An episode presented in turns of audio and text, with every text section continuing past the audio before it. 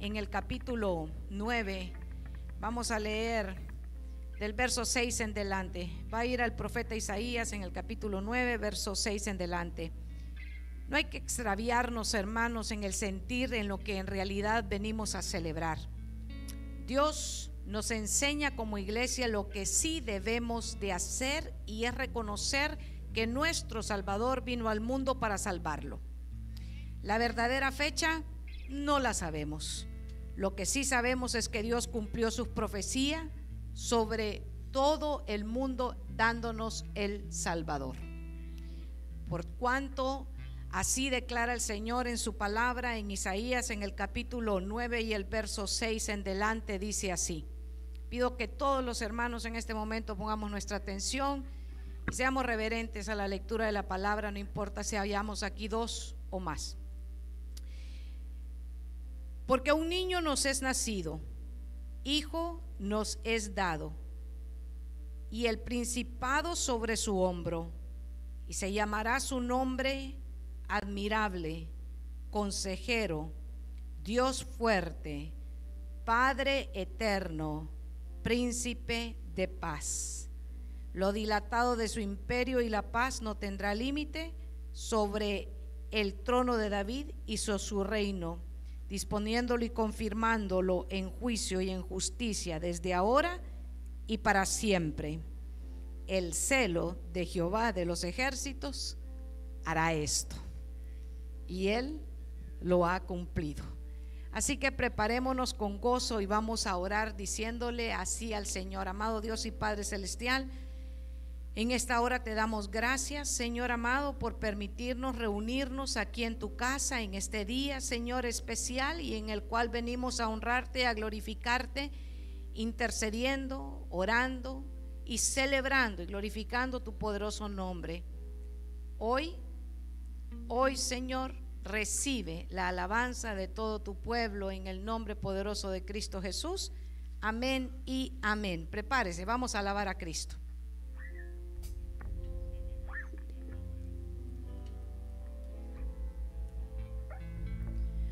No hay nada que dé más felicidad hoy, mi Señor, que estar al lado tuyo, Dios, y contemplar tu grande amor. Solo tú podías ser aquel gran rey con gran poder que dejó su deidad por darnos libertad.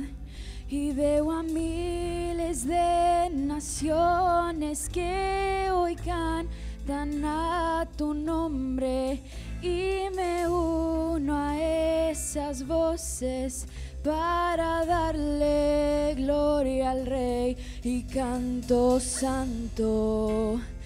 Santo, santo, santo. Y dicen santo, santo al gran rey. Y canto santo, santo, santo, santo. Y dicen santo. Santo al gran rey.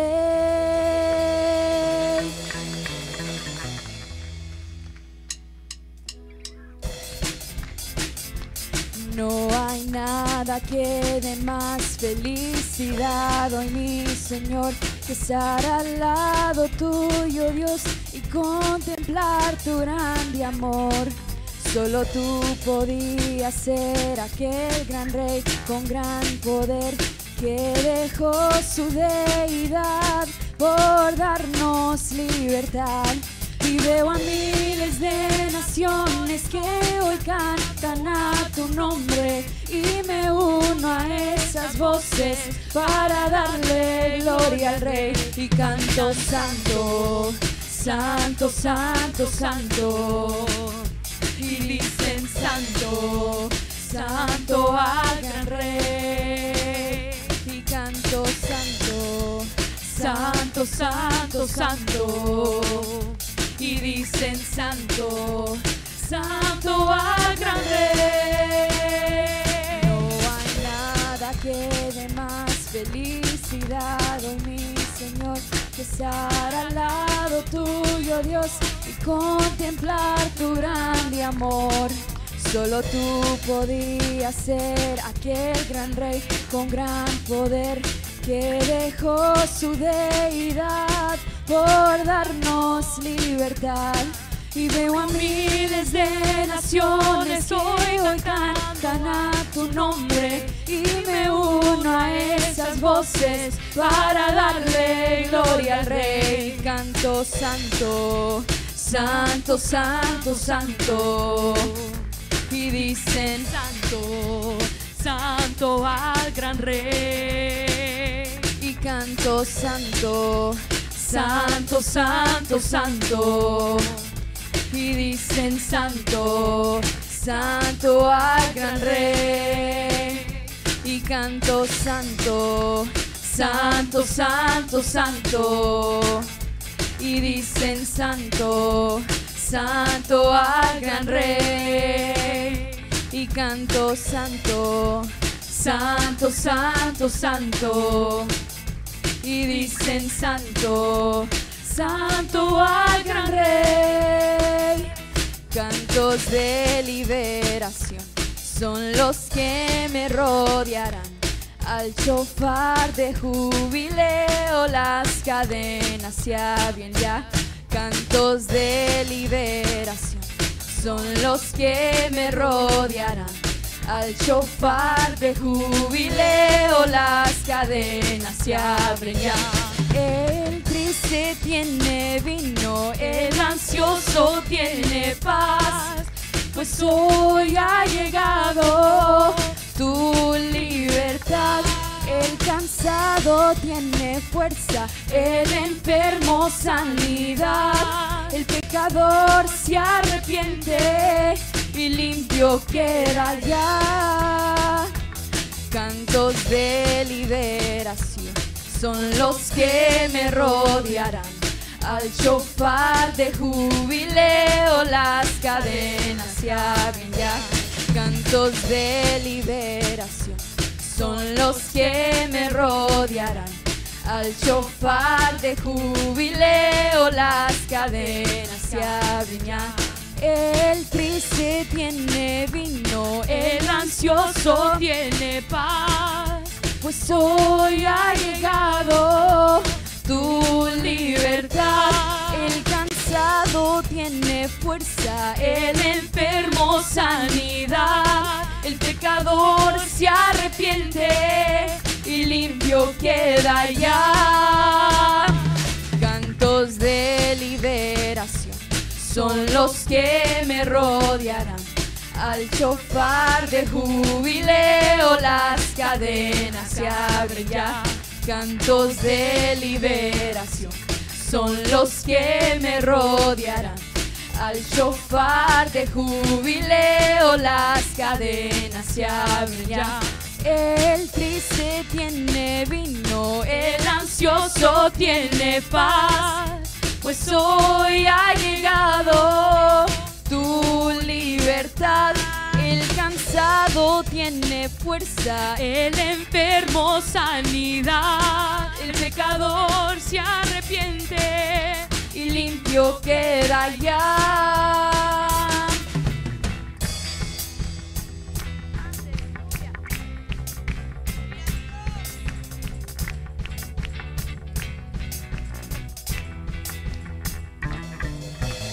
Movimiento de gloria es como una corriente de agua que después crece y se hace manantial.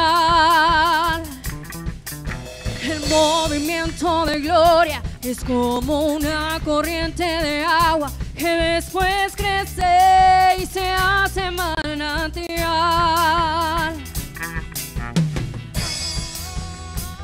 Hosanna,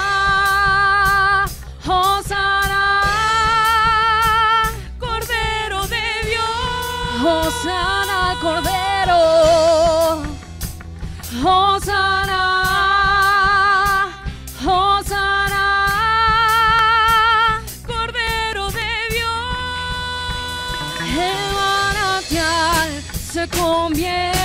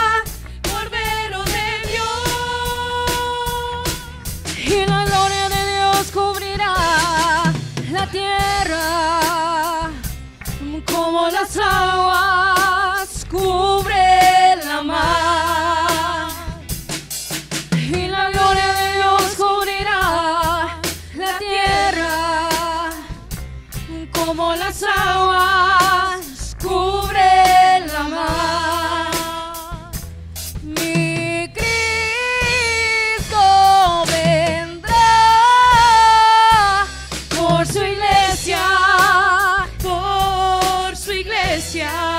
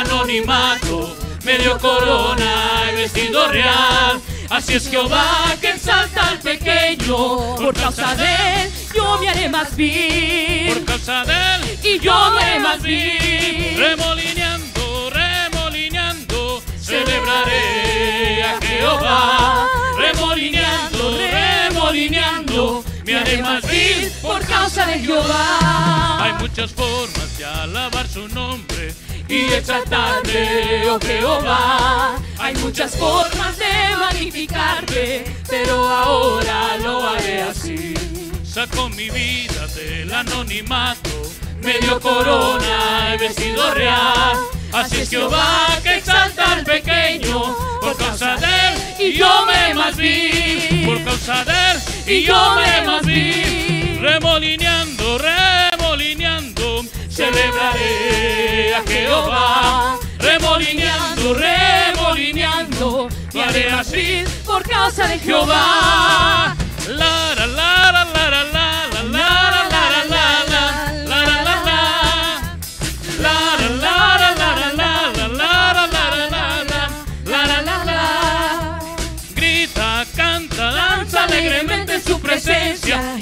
Salta dando vueltas para Cristo. Vive, vive para siempre de ser rey.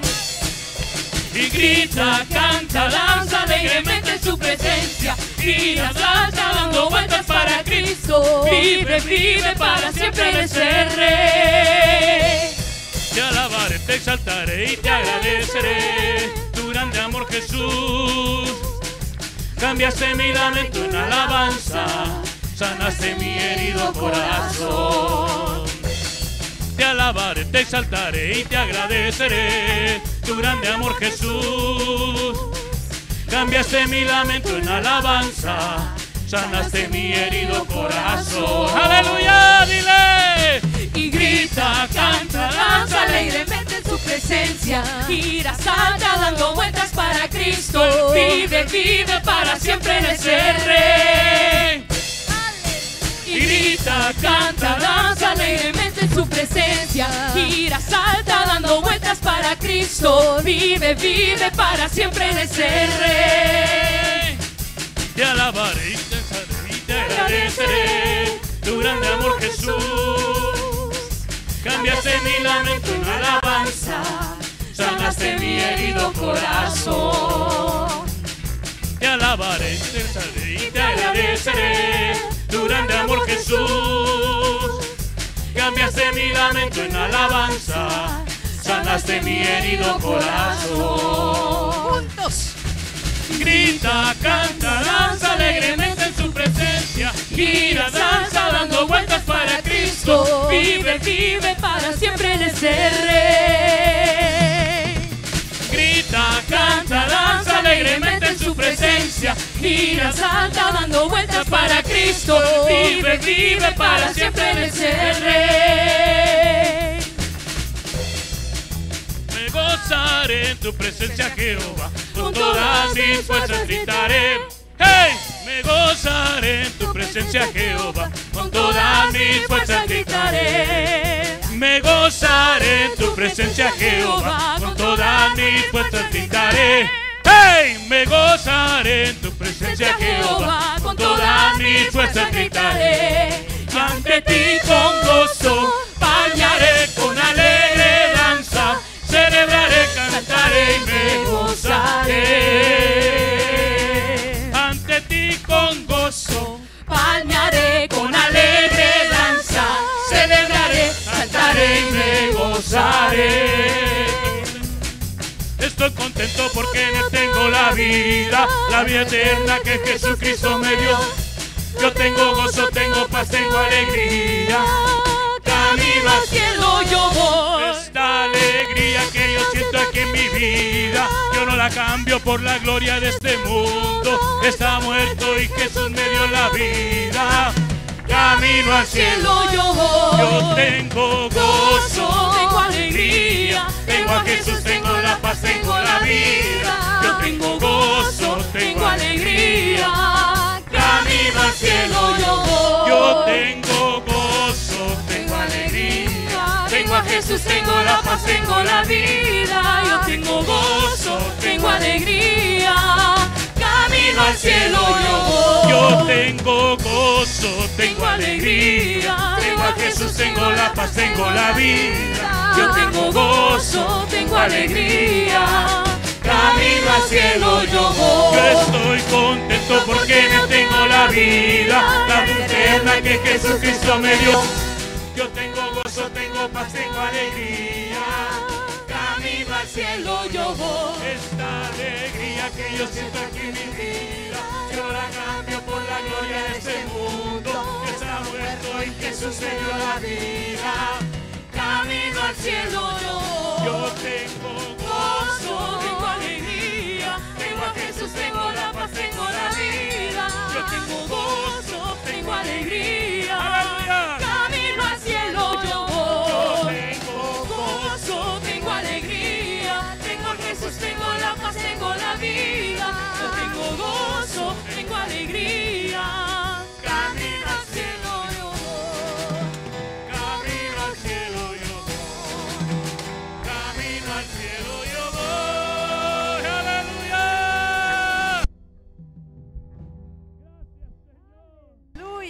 grande gozo y alegría con el que venimos a celebrarle al Señor y a glorificarle y adorarle y a continuar agradecidos por todas las bondades del Señor para con nosotros desde que comienza hasta que termine el año. Hoy podemos levantarle una adoración al Rey, un fruto de labios que honran su nombre y vamos a decirle juntos en esta hora al Señor así. Fuiste el en el principio, unigénito de Dios,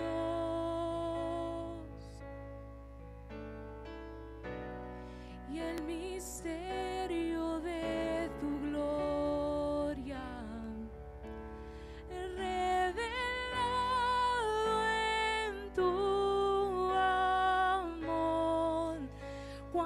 hermoso su nombre es, cuán hermoso su nombre es, y el nombre de Jesús, mi rey.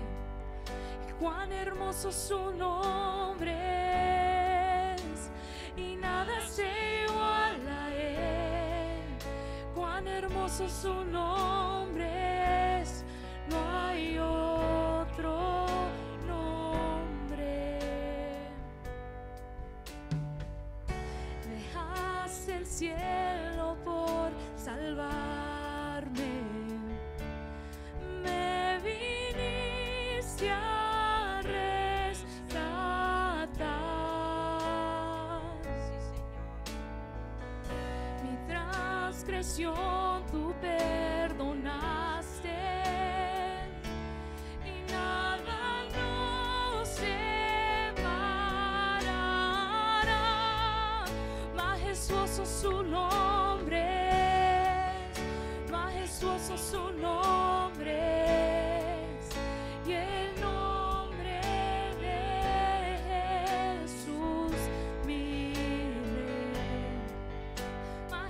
Majestuoso su nombre y nada se iguala a él. Majestuoso su nombre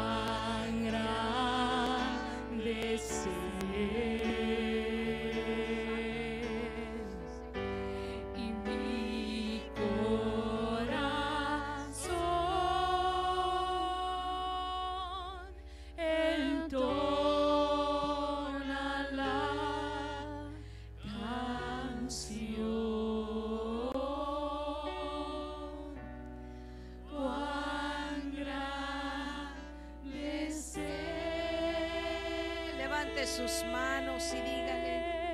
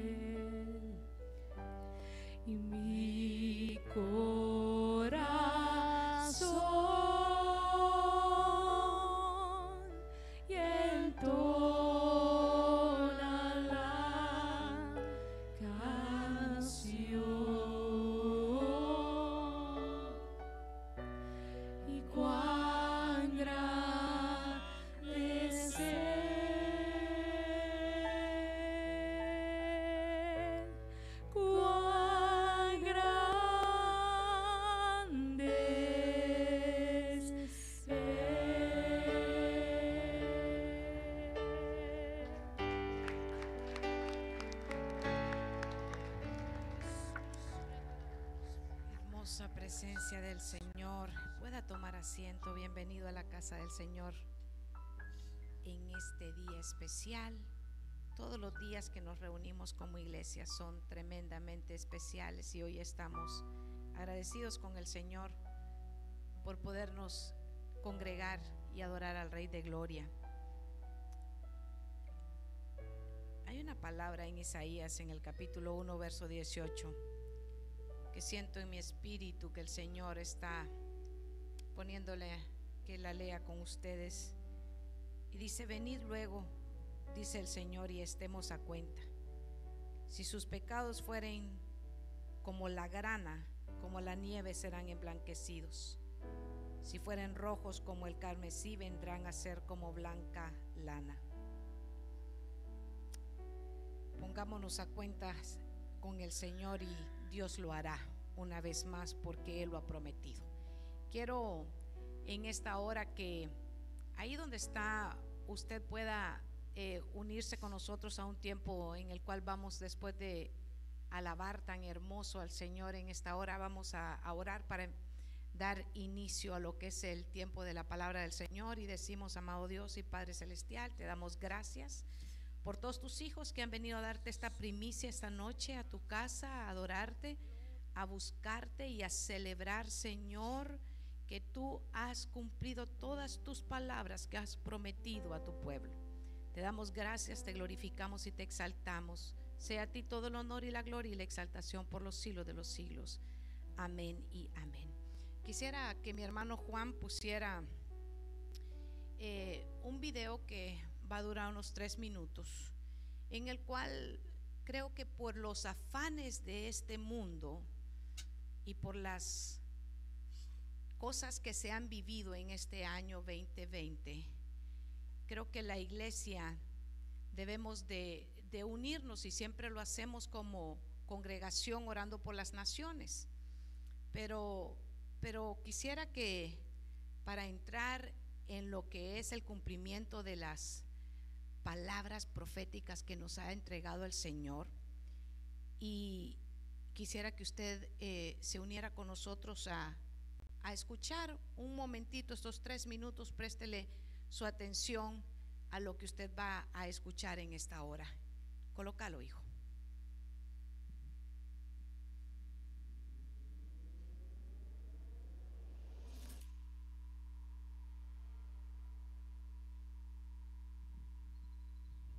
Sí, puede apagar la luz, está bien.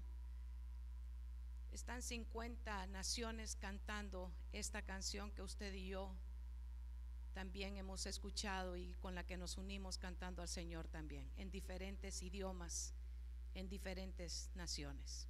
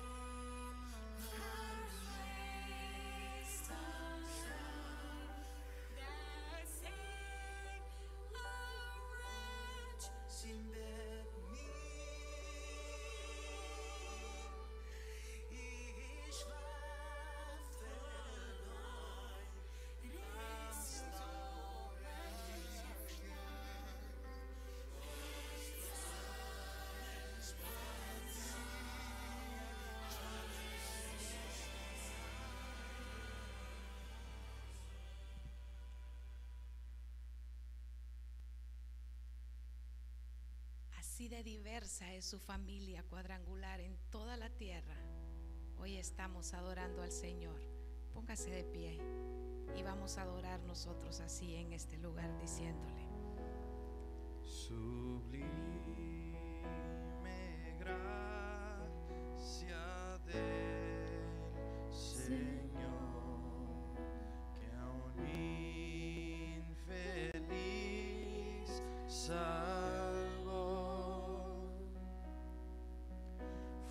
Yeah.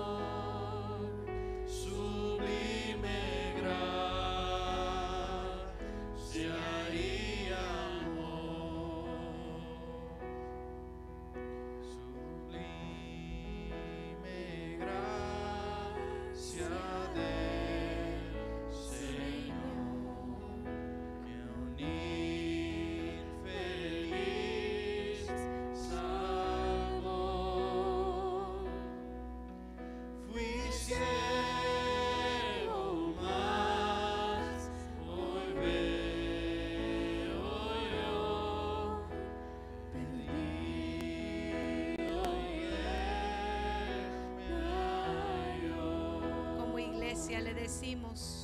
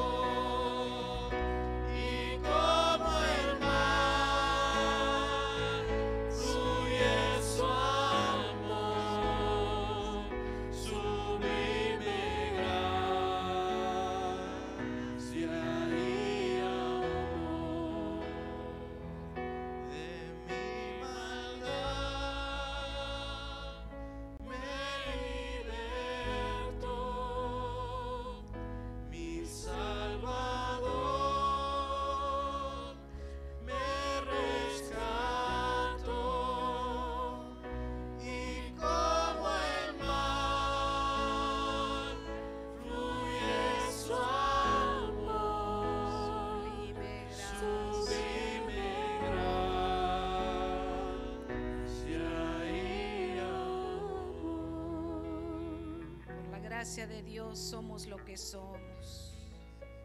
Y su gracia no ha sido en vano para con nosotros. Antes hemos trabajado más que otros, pero nunca hemos sido nosotros. Siempre ha sido la gracia de Dios en nuestra vida. Dele a Él toda la gloria. Dele a Él todo el honor y toda la exaltación. Y déselas fuertes si son para el Rey. Puedan tomar asiento. Gracias. Qué espléndido tiempo de adoración y de alabanza. Hermoso. Dele un aplauso al Señor. Qué lindo, qué bueno es adorarle.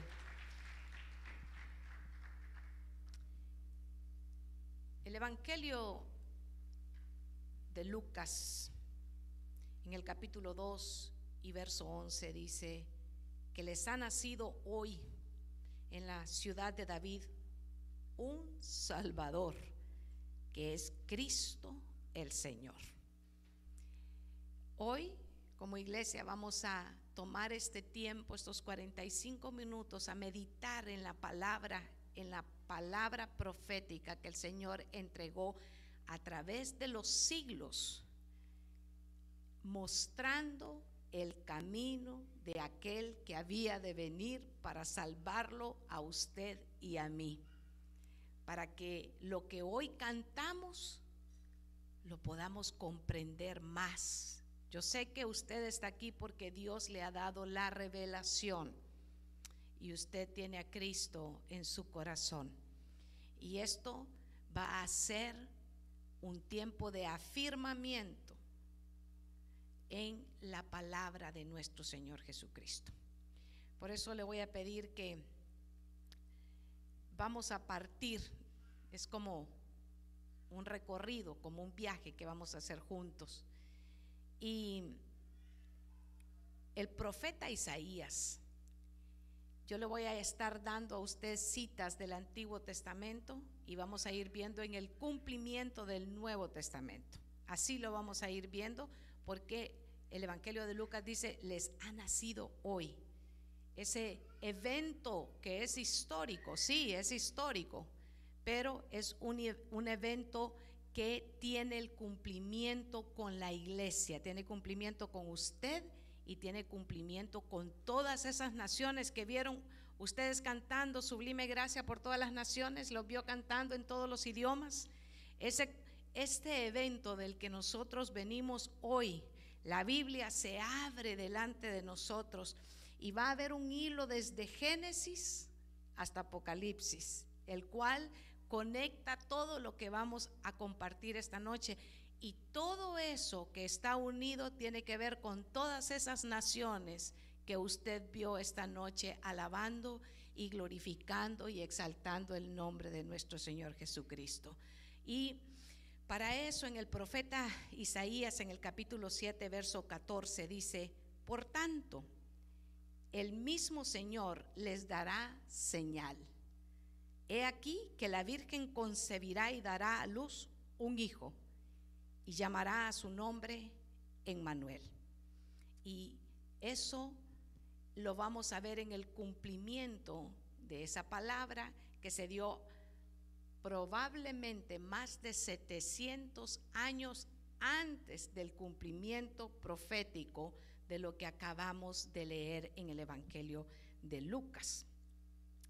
¿Qué celebramos? ¿Por qué ¿Por qué nos reunimos cada domingo? ¿Por qué en esta temporada el mundo se agita y de alguna manera, de alguna manera buscan eh, celebrar el, el nacimiento de nuestro Dios como que Él tuviera un principio?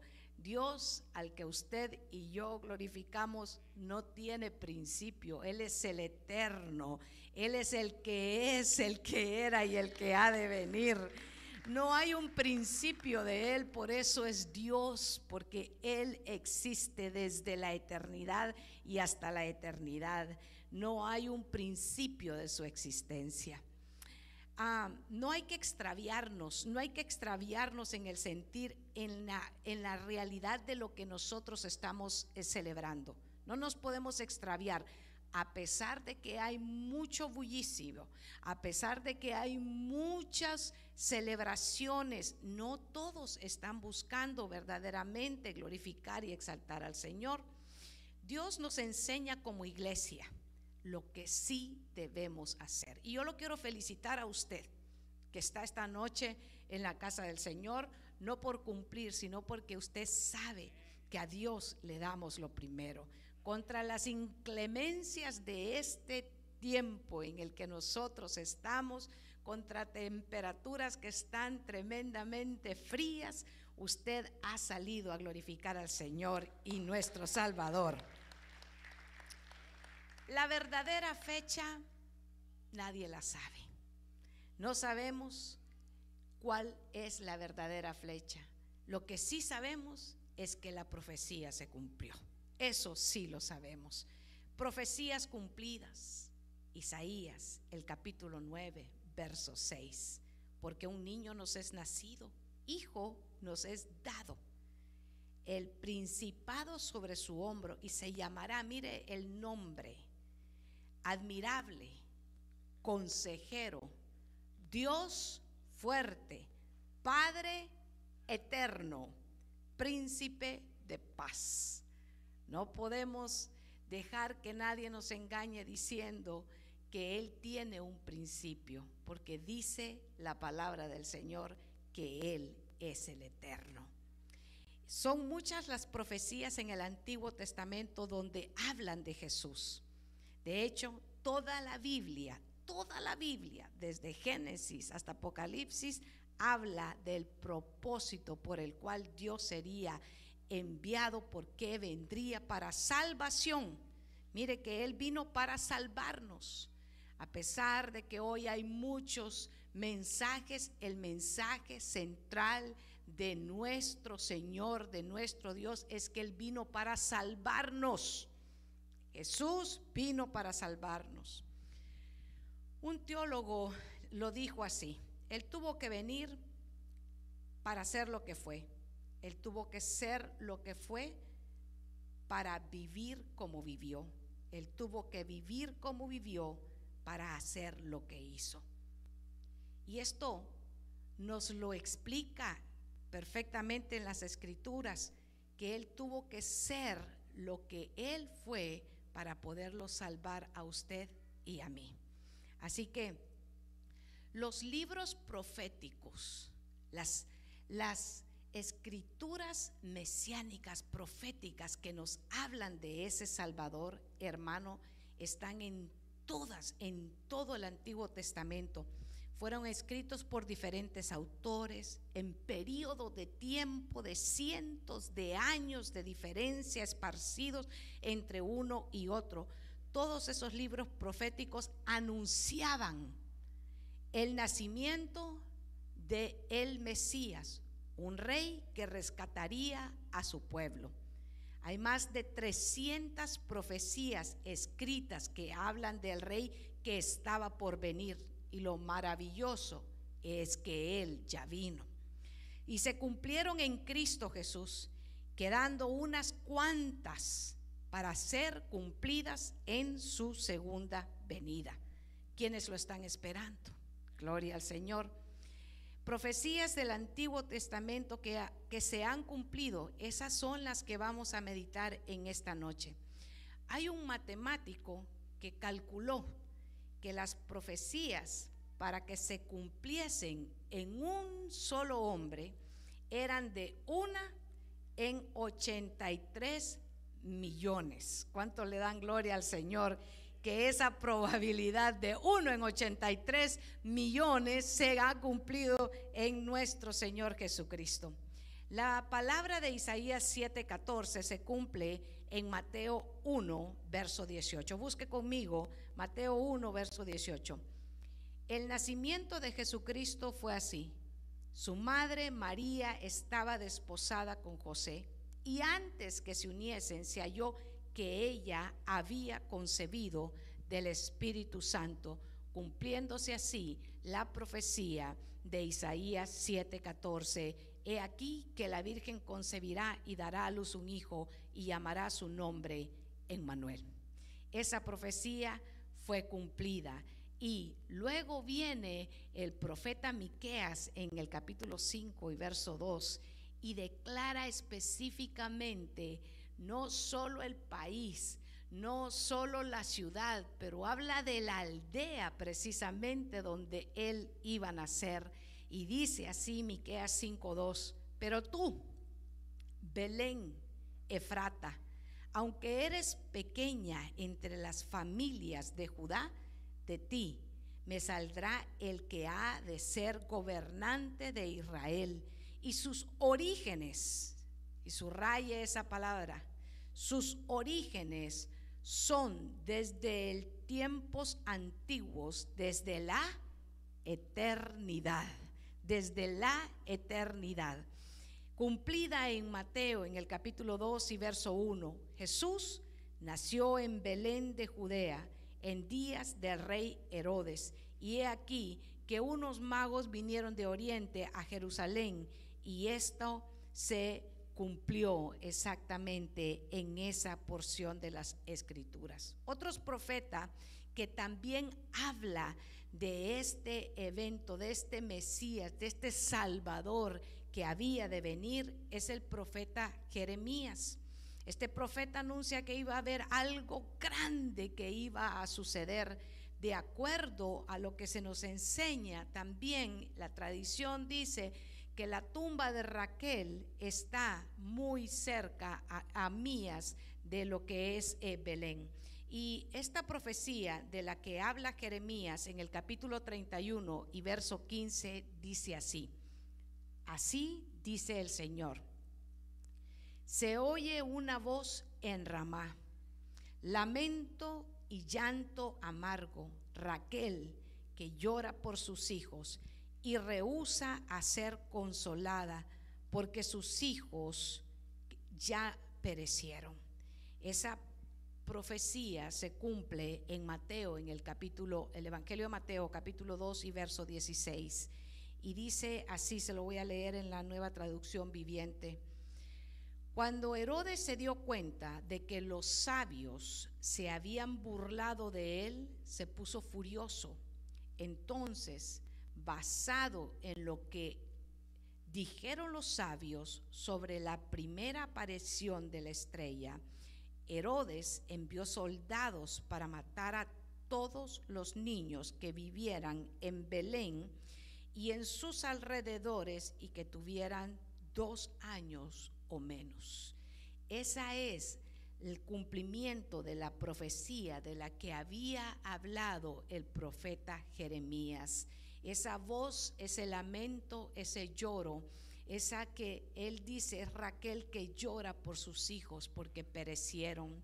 Ese no es el cumplimiento nada más, fíjese, de cualquier eh, palabra, es la palabra de Dios que se estaba cumpliendo. El profeta Jeremías lo estaba declarando cientos de años antes de que eso aconteciera. Y dice que Herodes tenía tanto temor de que ese rey que ya había nacido, que la forma en la que él eh, dispuso para deshacerse de ese rey fue mandando hacer esa ah, eh, forma de matar a todos los niños que tenían menos eh, de dos años. Como vemos, esta profecía se extendió a través del profeta Jeremías. Al final, Jeremías ni siquiera podía entender lo que él estaba hablando. ¿Lo pudo ver cumplido Jeremías, el profeta? No.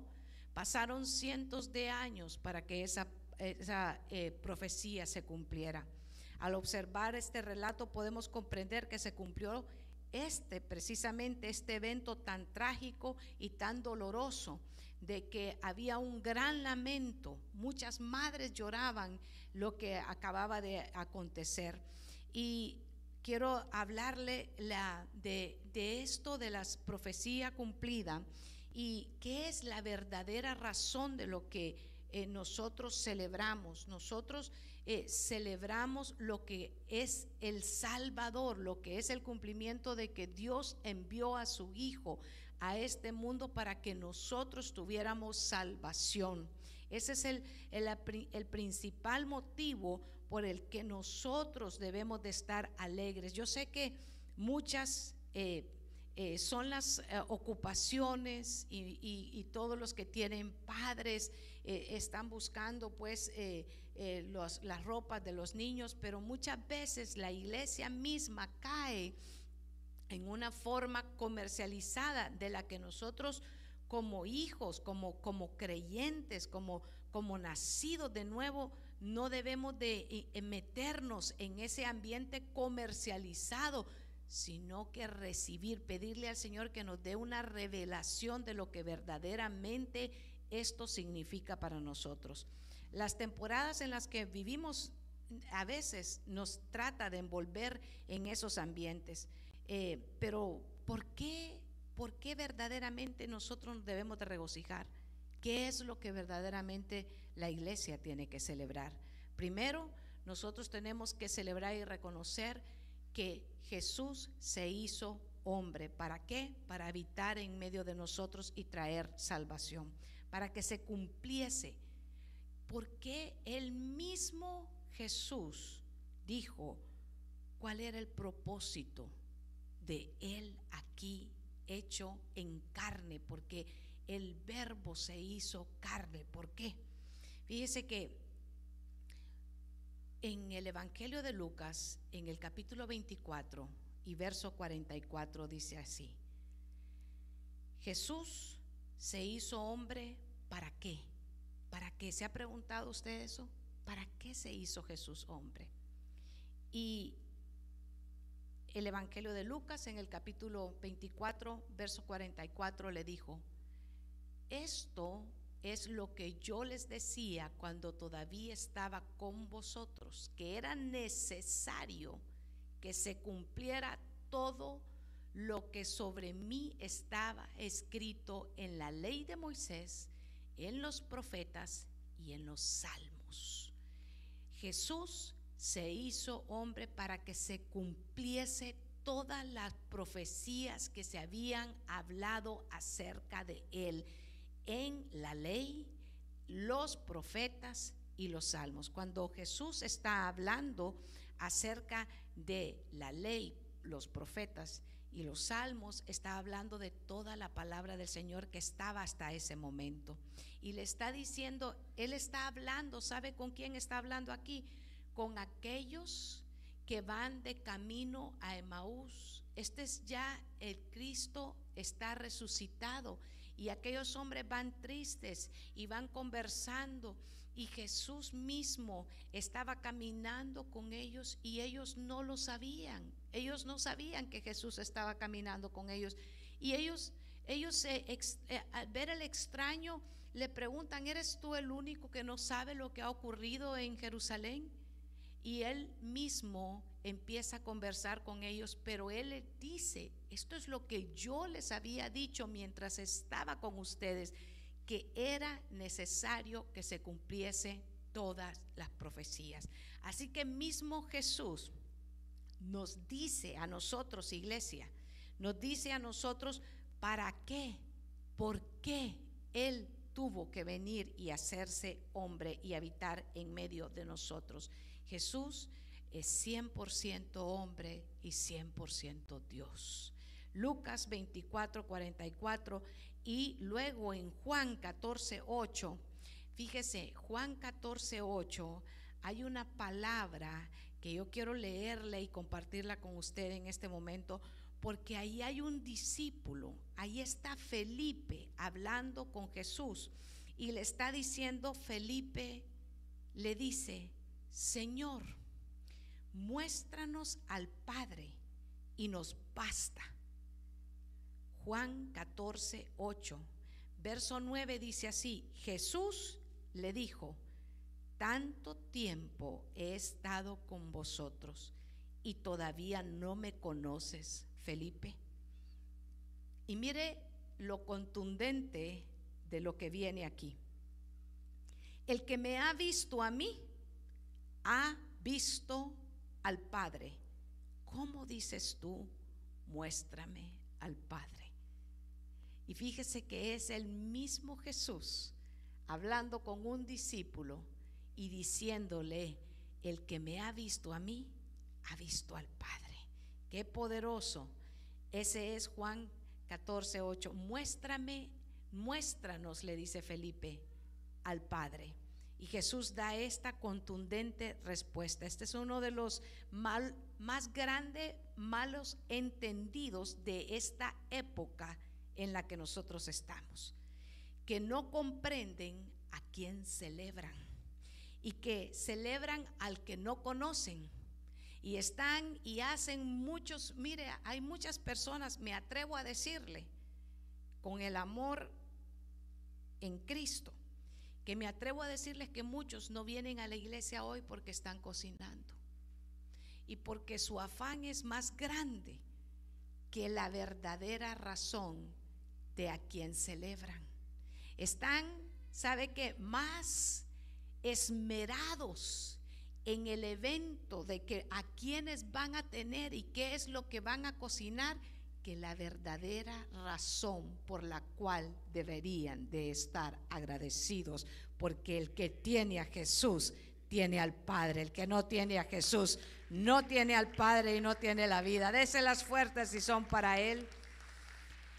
Hoy sabemos, hoy Jesús mismo nos ha hablado claro y Él nos dice definitivamente que nosotros tenemos que ir caminando, pero tenemos que ir caminando con la revelación de quién está con nosotros. No podemos ir caminando por el mundo, por Columbus, por la Lis, por el West, por, por el norte, por toda la ciudad, más pendientes de los afanes de esta temporada. Nosotros como pastores oramos mucho por este mes de diciembre. Oramos por todo, todos, los, todos los meses del año, pero en especial en este, porque vemos que muchos son fieles durante el año, pero apenas llega esta temporada y parece que les entrara, hermano, una forma del mismo mundo y andan afanados por lo que debería de ser una, ¿sabe qué? Una consecuencia, es, es, es, es, busquemos primeramente el reino de Dios y su justicia. Y las demás cosas vienen por añadidura. A veces nos enamoramos de las añadiduras, nos enamoramos de las luces, nos enamoramos. Y es bueno que usted celebre en familia, es bueno hermano. Dios quiere que usted tenga comunión con su familia pero no nos enamoremos más de las añadiduras que del que nos viene la añadidura, hermano. Jesús mismo vino a mostrarnos con hechos quién es Dios. Jesús, al caminar, al leer de Él en los evangelios, Jesús al, ser revelado a nosotros a través de la palabra, nosotros podemos conocer quién es Dios. Y eso es maravilloso. Dios se compadeció de nuestra ignorancia, hermanos. Dios se compadeció y se vistió de humanidad. Eso fue lo que hizo. Es el mismo Jesús el que Dios permitió que se vistiera de humanidad. Así que al leer de Él en los evangelios nosotros pudiéramos conocer quién es Dios. Colosenses en el capítulo 1 y verso 15 Vamos a leer el verso 15 y el verso 19 de Colosenses. El verso 15 de Colosenses 1 dice así, el cual es la imagen de Dios invisible, el primogénito de toda la creación. Él es la imagen de Dios invisible. Él es el primogénito de toda la creación. Y el verso 19 dice así, por cuanto agradó al Padre que Él, en Él, ¿en quién? En Jesús, habitase toda la plenitud. Y eh, Juan dice, en el principio era el verbo, en Juan 1.1, y el verbo era Dios. Así que Dios le levanta le levanta, ¿sabe qué? En la descendencia de, del rey David cumple esa profecía que él había establecido, porque Jeremías en el capítulo 33, verso 15 dice, dice así, en aquellos días y en aquel tiempo haré brotar para David un retoño de justicia que practicará el derecho y la justicia en la tierra. Y el cumplimiento está en Mateo 1.1 de esta profecía, en el libro de la genealogía de Jesucristo, hijo de David, hijo de Abraham. como usted puede ir viendo, el hilo que está colocado en el Antiguo Testamento, hablando de Jesús, hablando de la palabra, hablando de la profecía, se revela, se manifiesta, es claro a nuestros ojos en el Nuevo Testamento. Jesús tuvo que hacerse hombre para redención y vida eterna para toda la creación. Fue solo cuando Jesús vino en su humanidad que los hombres pudimos entender, pudimos entender quién es Dios. Cuánto dan gloria por eso.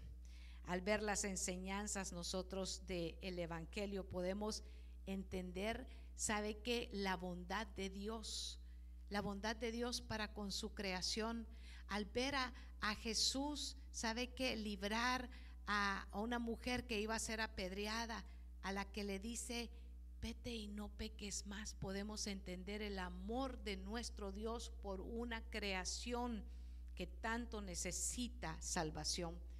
Dios determinó la redención y para eso nos hizo a la revelación, nos mandó a su Hijo.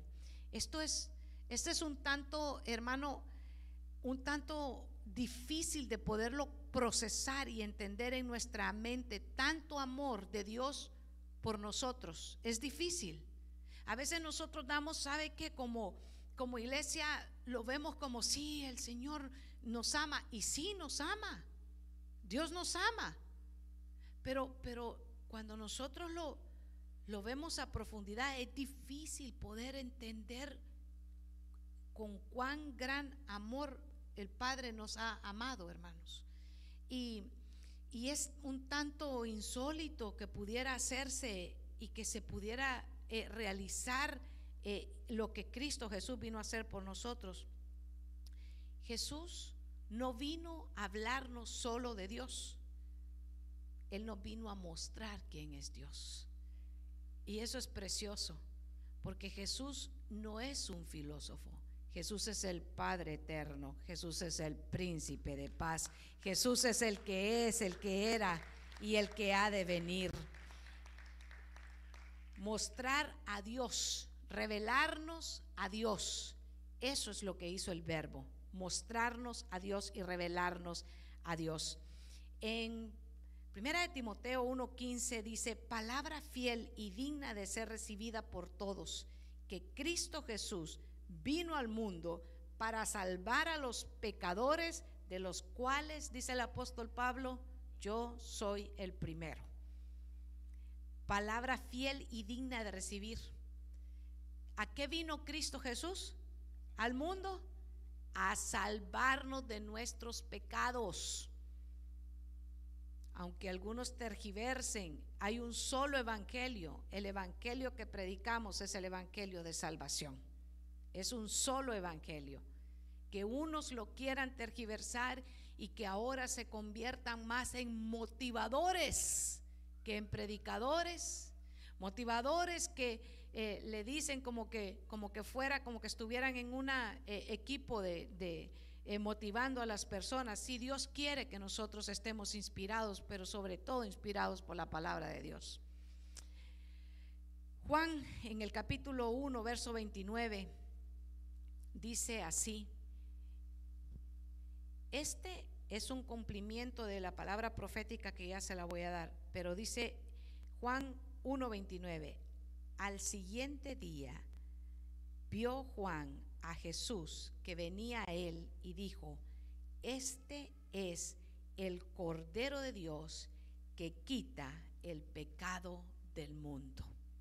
Usted sabe perfectamente que Abraham tenía que subir y sacrificar a su hijo.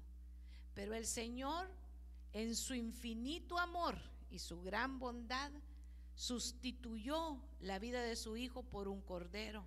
Mas, sin embargo, con cuán grande amor el Señor nos ha amado, que de tal manera amó Dios al mundo, que dio a su Hijo al unigénito, para que todo aquel que en Él cree no se pierda, mas tenga vida eterna. Jesús es el Cordero de Dios que ha quitado el pecado del mundo. Un punto muy importante es que Jesús vino en su humanidad para, ¿sabe qué? Identificarse con nuestras debilidades. Él vino en su humanidad para, para Él poderse identificar. Así que no importa la situación que usted y yo estemos atravesando, no importa el año en el que nosotros estemos viviendo, Jesús se identifica con nuestra debilidad. Él conoce nuestros sufrimientos. Él sabe cuando estamos desanimados y no solo lo sabe porque lo quiere saber, sino que Él nos ayuda en medio de todas nuestras debilidades, por cuanto Él lo ha dicho, cuando nosotros somos débiles, el Señor nos fortalece. Y es en el libro, sabe que en la epístola a los hebreos, en el capítulo 4 y verso 15, que Jesús mismo vino para identificarse con nuestra debilidad. Hebreos 4:15, no tenemos un sumo sacerdote que no pueda compadecerse de nuestras debilidades, sino uno que fue tentado en todo según nuestra semejanza, pero sin pecado. Por cuanto Él no pecó, usted y yo hoy, a través de su sacrificio, podemos entrar confiadamente ante el trono de su gracia y alcanzar el oportuno socorro que necesitan nuestras almas. Y eso es de, de la fuerza, eso es muy importante. A veces nos sentimos tan desesperanzados, a veces nos sentimos tan desanimados y, estamos, sabe que en medio de una multitud y nos sentimos solos y decimos, es que si ellos supieran lo que yo estoy sintiendo, entonces me podrían comprender. ¿Sabe qué es lo maravilloso del inmenso amor de nuestro Dios? Es que Él sí nos puede comprender, aunque los que estén alrededor sea su familia, sean sus compañeros, sea el que sea, no pueda entender cómo usted se siente, lo maravilloso es que usted y yo tenemos un gran sumo sacerdote, nuestro Dios eterno, que sí se compadece de nuestras debilidades y Él es el que está pronto a socorrernos porque Él vino para salvarlo, pero no solo vino a salvarlo, sino para ayudarlo, para levantarlo, para restaurarlo, para liberarlo y para sanarlo. Ese es el Dios al que nosotros servimos, hermanos. Jesús se hizo hombre para cumplir todo, todo lo que estaba escrito acerca de él en la ley, en los profetas y en los salmos. Por eso usted no puede dejarse engañar de que usted va a andar vistiendo a un niño. Usted no puede estar pensando que va a comparar al Dios eterno a un pedazo de barro, hermano. Es es de verdad que eso no tiene ya en la vida de un creyente, de un, de un cristiano nacido de nuevo, no debe de, no debe de pasar. Y si ha pasado, es tiempo de pedirle perdón al Señor. A veces nos aferramos a tradiciones y a herencias, a una vana manera de vivir heredada por nuestros padres. Tenemos que dejar verdaderamente esas formas arcaicas, esas formas que no le agradan al Señor, ¿a qué lo vamos a comparar? Al Rey eterno, el que habita en la eternidad y es desde la eternidad. ¿Cómo lo vamos nosotros a comparar a algo hecho por manos humanas? Y mucho menos, hermano, buscar hacer una idolatría de algo semejante. Un pastor de otro tiempo escribió esto que me llamó mucho la atención y dijo, lo que los cristianos afirman en estas temporadas en las que estamos ahora nosotros viviendo es que Dios vino a morar con los hombres. El Dios eterno entró a morar entre los hombres, haciéndose humilde y desvalido. el Padre de todas las misericordias, se puso a la merced de los hombres. Y usted sabe lo que los hombres sin revelación hicieron con él. Finalmente, quiero compartirle lo que dice Juan 14, 2. Y esto es bien hermoso, porque si Él vino a salvarnos, Él vino a restaurarnos, a liberarnos, a sanarnos, es parte de lo que Jesús vino a hacer. Pero Jesús vino a darnos una esperanza eterna. Dígalo conmigo, esperanza eterna.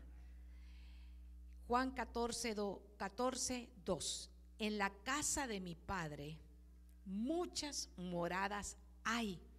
Si así no fuera, yo os lo hubiera dicho. Voy pues a preparar lugar para vosotros a donde el Señor ahora mismo está preparando lugar para usted y para mí. No solo nos ha venido a dar salvación, sino que también nos vino a dar una esperanza eterna. Por eso usted y yo debemos de estar altamente agradecidos. Colosenses 1:27 dice, porque quiso que su pueblo entendiera esa grandiosa y maravillosa verdad para todas las naciones que antes no le había mostrado. El plan secreto es en Cristo que viven ustedes, que le da la esperanza de disfrutar la gloria. Esa es en la versión PDT. Jesús es el que nos da la entrada al cielo. El que tiene a Cristo tiene la vida, porque Él es el Cordero de Dios que ha quitado el pecado del mundo. Y todas las profecías del Antiguo Testamento son cumplidas en Cristo Jesús. Y este es el gozo que nosotros tenemos en esta noche, que no necesitamos el glamour de las luces y de las formas externas que en un momento, ¿sabe qué? Están y en el otro momento se desvanecen, sino que usted y yo tenemos la luz eterna que viene de Cristo Jesús, la luz que nunca nadie se la va a poder quitar, que en la sencillez, en la sencillez de nuestra adoración, ¿sabe qué? Tenemos esa luz que brilla todos los días de nuestra vida. Todos los días. Usted va a ver que dentro de poco, esta temporada, estas lucecitas que usted ve, las van a volver a guardar en unas cajitas. Esos arbolitos que tan bonitos se miran ahorita decorados, van a llegar en un momento, si son eh, artificiales, vuelven a, a las cajas donde han estado guardadas. Si son naturales, van a dar a cualquier lugar donde los, los, convierten en, en acerrín o en mulch. Pero ¿sabe qué es lo más precioso? Que nosotros no dependemos, no estamos dependientes de una temporada que hoy es y mañana se guarda en cajas porque son adornos. Nosotros tenemos eternamente y para siempre vida y salvación, restauración, liberación y sanidad en Cristo Jesús todos los días de nuestra vida y tenemos un plan para la eternidad. Es maravilloso, hermano amado, el privilegio y el gran amor de Dios. Entre más, entre más medito en, en estos mensajes que me tocan siempre los 24 o 25 de diciembre venir a compartirle con usted. No sé si usted lo ha notado, yo sí lo he notado, que por los últimos 14 años en esta casa me ha tocado dar este mensaje. Todos los, todos, en los últimos 14 años lo he estado, lo he estado dando. Pero quiero decirle que entre más lo medito, creo que me está haciendo más difícil encontrar las palabras para poderle venir a usted a transmitir el gran amor de Dios para con nosotros. Llega un momento en, en el que me quedo y digo, Señor, dame una forma para poderles explicar, para poder transmitir este, este mensaje. Porque, porque yo me quedo maravillada, yo me quedo y digo, Señor, qué, qué profundo es el amor tuyo para con todo tu pueblo, que, que nos has dado, Señor, esta salvación que nosotros mismos, Señor, no merecíamos y que ahora a través de Cristo se ha abierto, sabe que ese velo que, que impedía que nosotros pudiésemos entrar al lugar santísimo, Él dijo, consumado es, está hecho todo. ¿Qué tenemos que hacer nosotros? Solo extender nuestra mano porque Él en la cruz del Calvario sabe que extendió sus ambas manos para que nosotros ahora podamos tener salvación y vida eterna. Hermanos, ¿sabe qué? Yo me quedo maravillada y digo, Dios, ¿cómo podemos comparar? ¿Cómo nos podemos hacer tan indiferentes? ¿Cómo, cómo podemos agarrar la falsedad que ofrece el mundo en este tiempo y dejar de venir a profundizar en el grande amor y el gran regalo que tú nos has dado? Vamos detrás de los regalos que hoy son y mañana van a la basura. Cambiamos lo eterno por lo temporal. Desechamos, ¿sabe qué? El venir y meditar y adorar y exaltar al dador de la vida por momentos de placer con los que nos vamos en esta temporada por cancioncitas mecánicas, por cuentos que le enseñamos a nuestros hijos que desafortunadamente están escribiéndole cartitas en vez de enseñarle a adorar y a reconocer que toda buena dádiva y todo don perfecto desciende de lo alto del Padre de las luces, en el cual sabe que no hay sombra de variación. Por eso Después queremos que los jóvenes de 15 años nos digan la verdad cuando de 7 y de 8 años les hemos dicho todas las mentiras. Cada quien en su hogar hace como bien le parece. Y cada quien, cada quien sabe que nadie puede engañar al Señor. Porque todo lo que el hombre siembra eso también va a cosechar. Usted siembra palabra de Dios en su familia, usted va a cosechar bendición en su familia. Usted instruye al niño en su carrera y aun cuando fuere viejo no se va a apartar de él. Usted habla verdad con sus hijos, sus hijos van a hablar verdad con usted. Usted habla verdad con su cónyuge. Usted le dice, ¿sabes qué? Te amo tanto, te amo tanto, que porque te amo, lo primero que vamos a hacer es ir a buscar primeramente, a darle gracias al Señor por el grande amor, por el gran regalo, por el verdadero regalo que Él nos dio a través de su Hijo amado Jesucristo porque te amo tanto, vamos a ir a darle primeramente a Dios. Yo quiero felicitarlo a usted que está aquí en la casa y a aquellos que están por las redes sociales. Les quiero dar una palabra. Si este tiempo los ha llenado de nostalgia y si en algún momento se sienten tristes, si sienten que no tienen esperanza o que están en medio de la gente y se sienten solos, yo quiero decirles que este es un buen momento y este es un buen día para recibir a Cristo como Señor y Salvador. Este es el buen momento y este es el tiempo porque Jesucristo es el camino, Él es la verdad y Él es la vida. Y nadie va a ir al Padre si no es a través de Él. Hoy es un buen momento para recibirlo como Señor y Salvador.